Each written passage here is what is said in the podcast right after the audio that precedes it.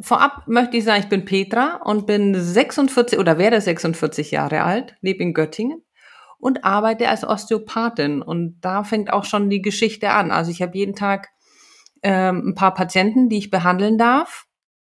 Und am 25. Mai 2020 kam Simon in mein Behandlungszimmer.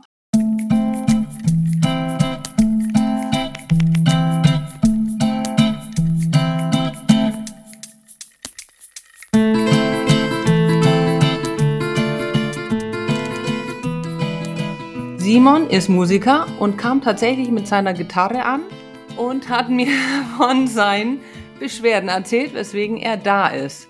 Und das Irre an dieser Geschichte ist, und jetzt muss ich ein bisschen ausholen, 25 Jahre vorher, am 25. Mai 1995, ist Alex, ein sehr guter Freund von mir, und ist nicht, also hat sich das Leben genommen. Und die Geschichte dazu ist, dass ich mit ähm, Alex war auch ein Gitarrist und Musiker und wir haben zusammen ein bisschen Musik gemacht.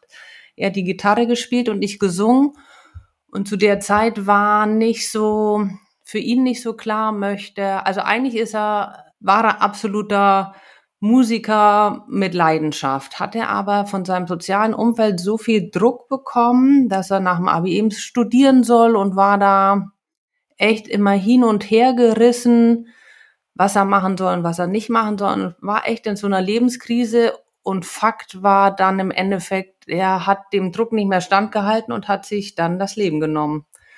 Und ähm, so war für mich, also ich liebe Musik, ich habe immer gern gesungen und ähm, Musik gehört so zu meinem Leben. Und also ich bin verheiratet und habe zwei Kinder und für mich war aber auch immer klar, ich muss mit meinem Partner, mit dem muss ich tanzen können, sonst funktioniert das nicht.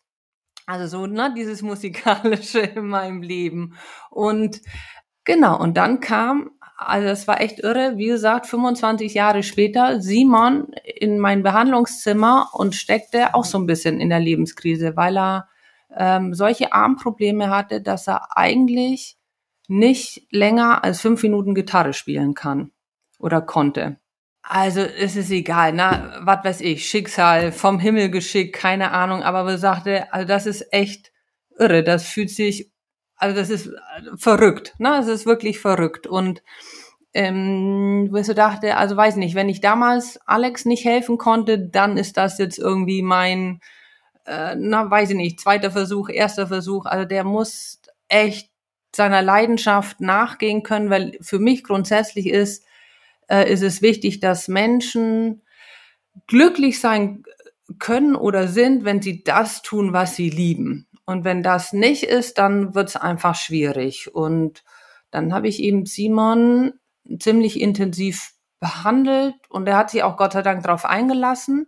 Und Fakt ist, dass er wunderbar spielen kann und die, die, also, und jetzt auch für sich selber das auch so abgeschlossen hat oder beschlossen hat, dass er wirklich von seiner Musik, mit seiner Musik, mit den Bands, die er hat, auch davon leben kann. Gut, dann kam ein bisschen Corona dazwischen, was es ein bisschen schwieriger gemacht hat. Aber so war das super, dass das wieder funktioniert. Und das Wichtige an der Sache ist, dass von dem Zeitpunkt an, von diesem 25. Mai 2020, ich wieder die Musik für mich entdeckt habe. Also ich werde nicht singen, das ist ähm, steckt zu fest drin. Also ich singe immer Geburtstagslieder und weiß ich nicht, ja, ne, so, aber das war's auch schon aber dass ich wieder gerne Musik höre, mich mit Musik beschäftige und Musik nicht nur im Radio laufen lasse, sondern auch wieder je nach Stimmung mir Musik auch anmache.